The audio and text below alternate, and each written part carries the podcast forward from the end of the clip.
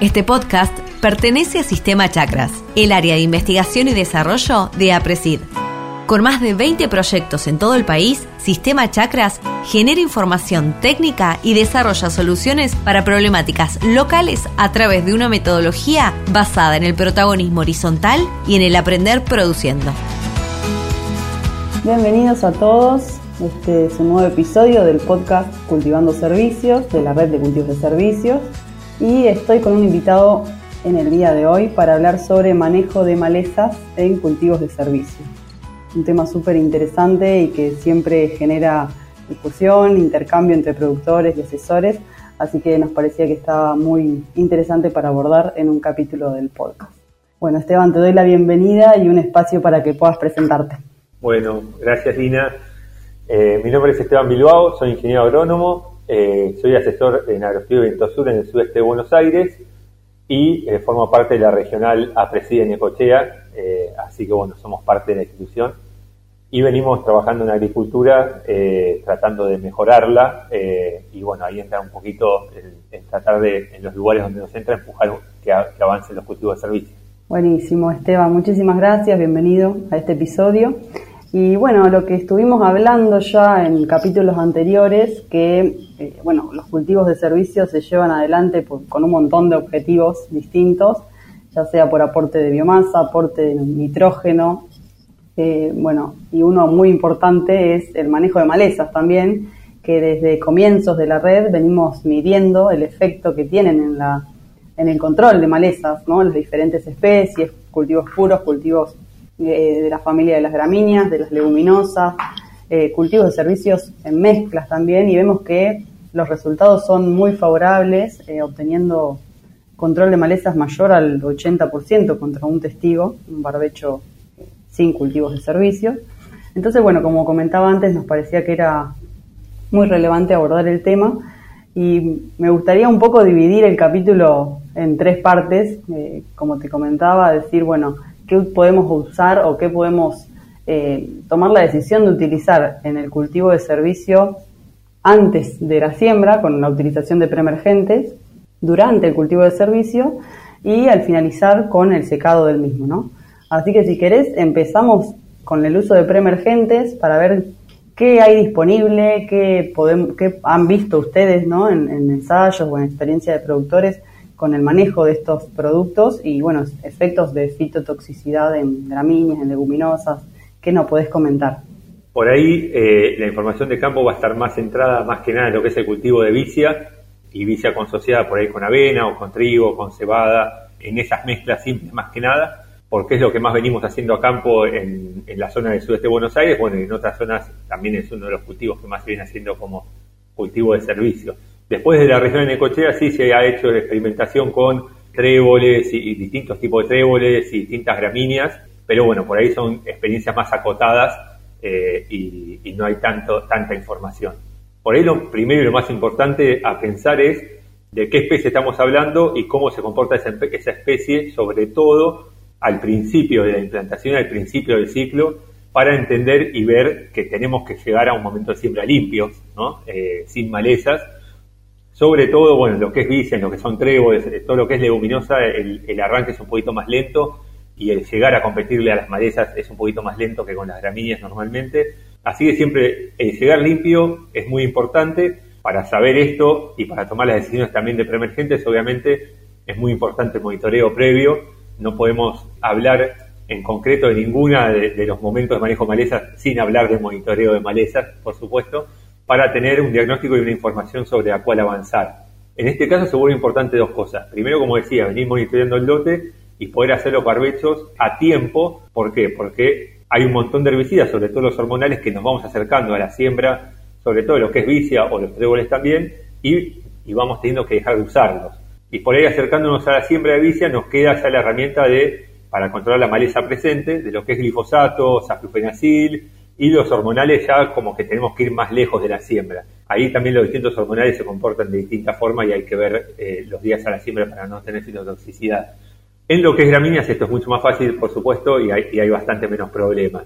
Y en lo que es la decisión de los preemergentes, primero que hay muchas cosas que venimos experimentando o probando a campo también, porque lo que tenemos son pocos registros, como todos sabemos, eh, de herbicidas para los cultivos de servicios, siempre un pedido a las empresas y a SENASA para que se avance más en esto, pero tenemos que conocer los lotes en la medida de lo posible para saber la historia de los lotes, porque obviamente cuando uno elige un preemergente, un preemergente residual, un preemergente de la maleza y del cultivo también, tiene que saber qué maleza es probable que tenga en el lote. Eso lo podemos ver con los últimos monitoreos, viendo qué nacimientos estamos teniendo, pero si conocemos un poco más la historia del lote, mejor.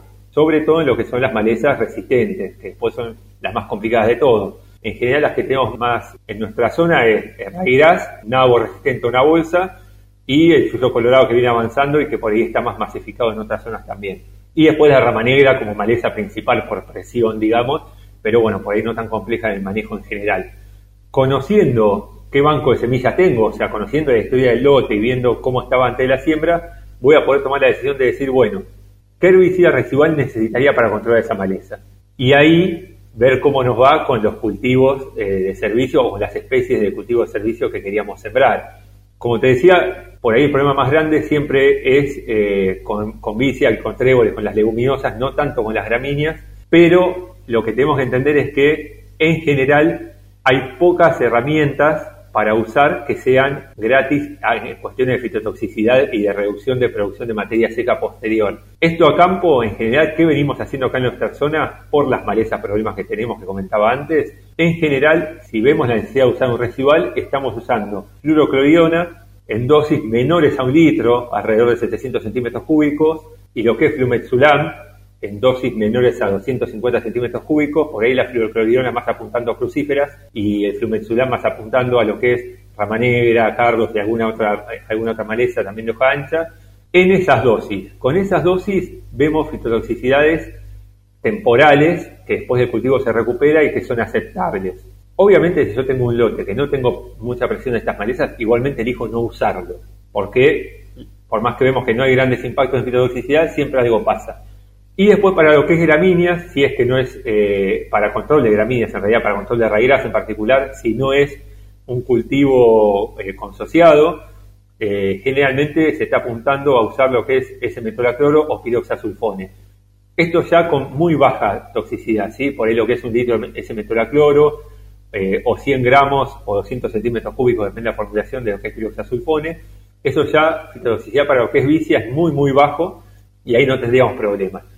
Otra cuestión a, tener en cuenta es la fecha de siembra ¿sí? del cultivo de servicio, porque hay también, conociendo las curvas de flujo de emergencia de las malezas, vamos a ver si, de acuerdo a mi, fecha de siembra del cultivo de servicio, vale la pena o no estar poniendo residual. ¿sí? Si estoy muy lejos, que se inician a, nacer, por ahí no vale la pena. Si estoy en, pleno, en plena época de curva de flujo de nacimiento, conviene más. Y para sumar a esto y a toda esta complejidad, es muy importante también lo que decía, fecha de siembra para ver y condiciones, para ver si el cultivo se va a poder implantar bien y rápido, calidad de siembra. Hemos tenido mucho problema a campo, obviamente, cuando nos queda el surco medio abierto. En nuestra zona tenemos, en general, los cultivos de servicio se hacen eh, sobre, sobre rastrojo de trigo o de cebada que no se, se decidió o no se pudo sembrar un cultivo de segunda. Y en febrero es la idea sembrarlo idealmente estos, estos rastrojos en nuestra zona tienen mucha cobertura, mucho volumen y a veces la siembra se vuelve dificultosa. Entonces es muy importante lograr una buena calidad de siembra porque donde nos queda el surco abierto, como decía, sea por cantidad de rastrojo o sea por ahí por humedad o por calidad de suelo, empezamos a tener problemas o vemos más problemas, más fitotoxicidad. La calidad del suelo o el tipo de suelo también influye muchísimo en qué va a pasar con los residuales que usemos. Obviamente, menor materia orgánica, suelos más arenosos, es probable que tengamos más fitotoxicidad que en suelos más franco-arcillosos y con mayor materia orgánica. Los momentos de, precipitaciones también van a afectar ahí la fitotoxicidad. Obviamente una cosa es un residual que se incorpora por una lluvia antes de que nazca el cultivo de servicio y otra cosa es cuando recibe la lluvia con el cultivo de servicio ya naciendo y ahí es probable que también genere más fitotoxicidad. Son todas cosas a tener en cuenta porque termina afectando esto, de, ir a ver el lote y decir, che, no me gusta lo que estoy viendo, pero bueno, por eso lo principal es ver que realmente necesite usar un residual, elegir qué residual y después tener en cuenta también todas estas cosas. Y un tema más que suele afectar mucho también en todos los cultivos, pero bueno, en este caso un cultivo de servicio, la posibilidad de ver fitotoxicidad, es la profundidad de siembra. Ahí obviamente estamos en una dicotomía, sobre todo en lo que es vicia y especies de semilla muy chiquitita. Cuanto más abajo lo ponemos para reducir la fitotoxicidad, mejor. Ahora, cuanto más abajo lo ponemos, por ahí el logro o, la dificultad de logro aumenta. Entonces tenemos que estar buscando ese equilibrio entre la profundidad ideal, según el cultivo o la especie de servicio, y tratar de lograr que se genere menos fitotoxicidad. Obviamente, salvo en casos muy extremos, eh, nos conviene no mandar muy abajo la semilla de, vicia y, y, de estas especies de semilla muy chicas, pero bueno, es una cuestión que también podemos tener en cuenta. Pero bueno, todo eso es, una pelota gigante que tenemos que pensar. Y como les decía, después en nosotros acá venimos usando más que nada lo que es fluorocariona, flumensulam, si tenemos un problema muy grave de raíz y no está consociada la vicia, con una gramínea, por ahí lo que es piroxazulfone o ese cloro, y después hay un montón de información de ensayos, tanto en muchos casos de la red de, de hay, hay, bastante información también de investigadores de INTA, hay información de Consultora Oeste, hay información de lo que es eh, AX de Córdoba con Julián Oliva, que nos muestran una batería muy grande de herbicidas residuales en los cuales se probó y se evalúa la fitotoxicidad tanto en vicia como en otras especies. ¿sí? La realidad es que los que menos fitotoxicidad se está viendo que generan en vicia es, como decía, por ahí floroferiona, flumexulán, diflufenicán. Lo que es imacetapir, hay experiencias en las cuales se vio bastante fitotoxicidad y otras en las que se vio muy poco, entonces también hay que ver eso, como lo que digo, la, calidad de suelo, el momento, eh, la zona en la que uno está, lo que es flumioxacin también depende de la dosis, pero también se ha visto baja fitotoxicidad. Lo que son graminicidas, o sea, residuales para, para gramíneas, en general se ve poca fito en lo que es eh, vicia, si es que es vicia pura, ¿no? Y bueno, después el, herbicida registrado que tenemos, que es la terbutilasina, que también depende de la dosis o las condiciones, se puede ver algo de fitotoxicidad, pero en general baja. Y ahí, de vuelta, es muy importante ajustar dosis y también cuando uno se pone a ajustar dosis para tener menos fitotoxicidad, tener en cuenta que probablemente la residualidad de control de malezas va a ser menor, entonces también estar tomando esta decisión de tengo un lote con mucha presión de maleza que vale la pena o no vale la pena utilizar los residuales. Como vamos a seguir charlando probablemente de lo que son los post emergentes y vamos a ver que muchas herramientas no tenemos, igual es importante en estos cultivos de servicio apoyarse en los preemergentes. Vos sabés, Esteban, que todo lo que comentás va muy de la mano de la complejidad de la implementación de la herramienta, cultivos de servicios y lo que también vemos año a año en la red y a nivel país también es que cada vez más productores eh, empiezan a incursionar a, la siembra de estos cultivos y vemos mucha heterogeneidad de, bueno, productores que tienen primeros años de experiencia, productores, chacras regionales que tienen ya dentro de la presida hablando muchos años de experiencia y la información que comentaste de esta pelota gigante de tener en cuenta muchos parámetros para tomar decisiones, resumiendo todo lo que dijiste, fecha de siembra, calidad de siembra, monitoreo como fundamental para la toma de decisiones, rotación, tener una visión sistémica ¿no? de, los sistemas productivos para tomar decisiones tan importante, no solo centrarnos en los cultivos de servicio y el antecesor, también como se suele ver, ¿no? una rotación ya a mediano plazo, calidad de suelo, precipitaciones, profundidad de siembra, son todos parámetros a tener en cuenta que para los productores que van incursionando, que tienen pocos años de experiencia, son variables clave a tener en cuenta para el éxito, ¿no? De, ya sea del manejo de malezas, que es el tema que hoy nos convoca, como para el cultivo de servicio, el éxito del cultivo de servicio per se. Así que buenísimo el, resumen que hiciste. Sumemos una que me quedó en el tintero, que es la calidad de la semilla, ¿no? Por supuesto, porque eh, ahí también podemos fallar, necesitamos que la calidad de semilla sea buena para sumar. Y como comentario, también el uso de lo que serían por ahí eh, en parte las malezas. Nosotros en muchos casos acá lo que es vicia, que la veníamos consociando con avena, en lotes que vienen de trigo o de cebada y que vemos que hay bastantes nacimientos de trigo o de cebada, eh, en muchos casos lo que estamos haciendo es sembrar la vicia pura y utilizar eh, el guacho de trigo o de cebada como acompañante. Por ahí no estamos sumando otra especie en lo que es biodiversidad, eh, pero sabemos que si nos va a seguir naciendo, se nos va a terminar comportando como una maleza adentro de la bici avena, y teniendo la avena tampoco lo vamos a poder controlar. Entonces, en algunos casos también pensamos eso.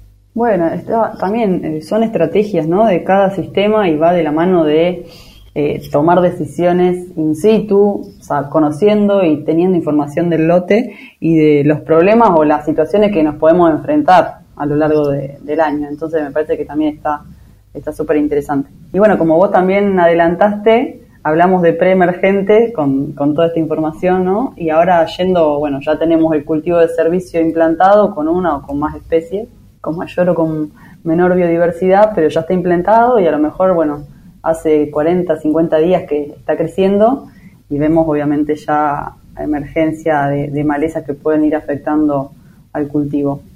¿Qué podemos hacer en ese momento que el problema ya lo estamos observando, no? La realidad es que no tenemos muchas herramientas eh, para, controlar las malezas dentro de los cultivos de servicio, por eso es importante apoyarse igual en los residuales, y obviamente va a depender si son cultivos puros de una especie o cultivos consociados.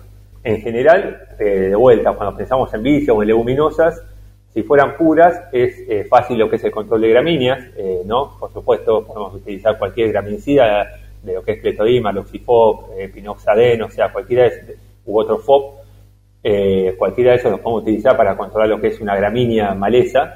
En nuestra zona en general tenemos el problema de raíces dentro de los cultivos de servicio y en ese caso lo que hacemos es ir monitoreando y hasta si es consociado, muchas veces en determinado momento decimos, bueno, tengo mucha presión de raíces, listo, ya cumplió en parte el rol de sumar biodiversidad, sumar otra especie, la gramínea, hasta por ahí ayudó a que la vicia se trepe y, y se genere otra situación de otra estructura de cultivo y decidimos secarlo, aunque estemos secando la acompañante gramínea también, ¿sí? Eh, utilizando graminicidas. Y en algún caso también eso lo hacemos por ahí ya a, fin de invierno, principio de primavera, pensando en eh, también en, que se movilice menos el nitrógeno que va a aportar la leguminosa, en este caso la vicia.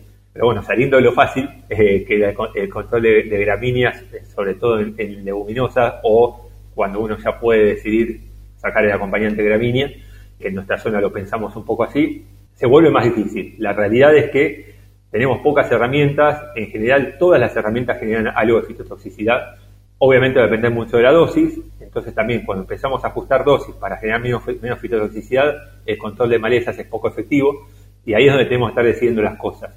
¿Qué hemos eh, utilizado más que nada a campo?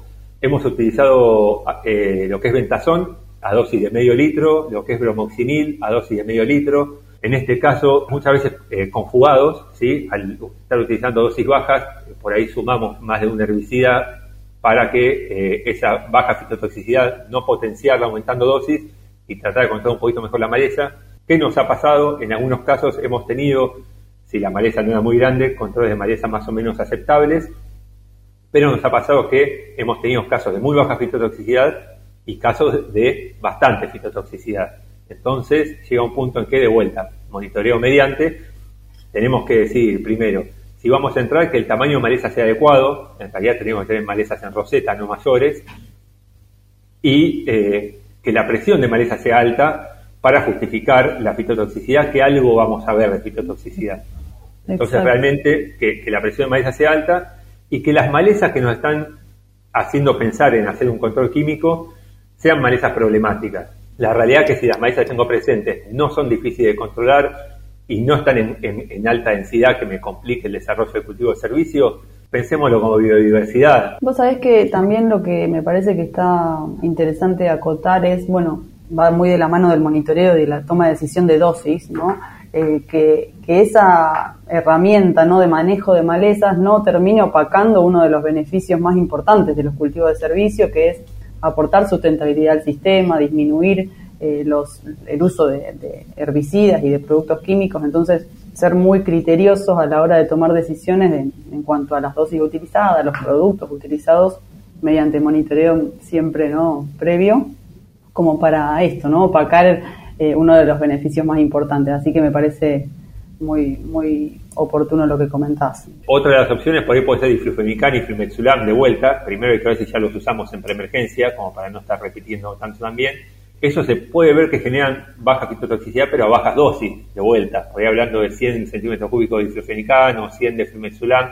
La verdad son dosis muy bajas, que si no son malezas muy chiquititas o que recién están naciendo, tampoco los controles van a ser buenos. Y nosotros no lo hemos usado a campo, pero sí se ha visto en ensayos eh, baja fitotoxicidad con lo que es aclonifen, con lo que es carfentrazone variable. Hay ensayos que muestran baja fitotoxicidad y otros más alta. Sí se ve mucha fito con lo que es aflufenacil en post, eso sí.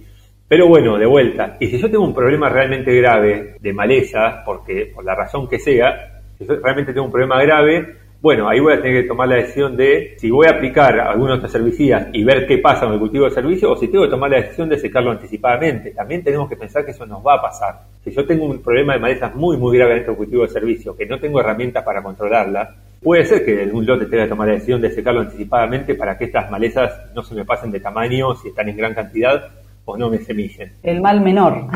Exactamente, puede ser el mal menor. Y te sumo otra en esto de bajar también por ahí lo que es el uso de, agroquímicos, en parte también parte de la gracia o de la idea de todo esto. En nuestra zona, por ejemplo, tenemos problemas, como vos has dicho ahorita, la siembra de los cultivos de servicio, con lo cual muchas veces ahí tenemos que usar igualmente un agroquímico. Estos son cebos, digamos, son de bajo impacto, pero igualmente los estamos utilizando. Y en nuestra zona en particular, sabemos que en otras zonas es mucho menos común, pero tenemos graves problemas con vicia en lo que es ramularia. Entonces, generalmente la mayoría de los años tenemos que al menos hacer una aplicación de fungicida en la, en la vicia. Ahí lo que nos pasa es que, como decías vos, el beneficio por ahí de bajar el uso de químicos no lo estamos teniendo tan importantemente como en otras zonas, porque ya estamos usando también un, un fungicida dentro del cultivo, pero a veces se nos vuelve muy importante, y lo traigo a colación por el manejo de malezas. Si nosotros no controlamos la ramularia en estos casos, nos empiezan a quedar rodales de cultivo sin cobertura porque la, ramularia hace que desaparezca la vicia en esas partes directamente.